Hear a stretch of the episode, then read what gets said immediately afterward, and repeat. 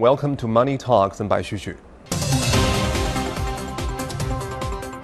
The blossoming stay at home economy is soon likely to set new records for growth in market size in China, and the furniture brands are doing everything they can to take advantage of the new opportunities here. Zhang Shixuan has more. According to a newly released Building Materials Home Index, the consumption demand for home building materials and furniture jumped more than 13 points in December from a month earlier. It was almost 4 points higher than in the same period of 2019 as more and more people look for more new furniture. I'm spending more time at home now, so I need more comfortable and diversified things.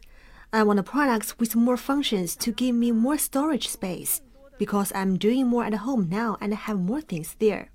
Some of the new furniture trends can be pretty specialized. Swedish furnishing giant IKEA has gone so far as to launch more than 30 esports related products, including tables, chairs, and cushions.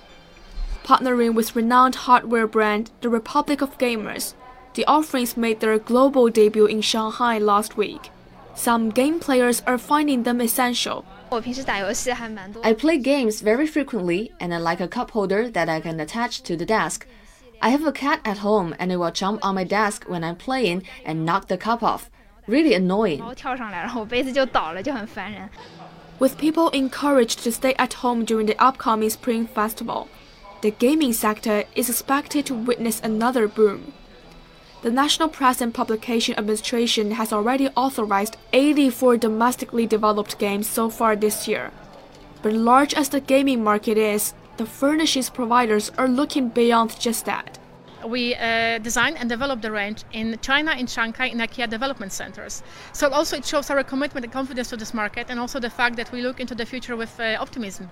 We know that, of course, China market is very diverse. We have many customer segments. Uh, we try to uh, fit to the needs of the of the many.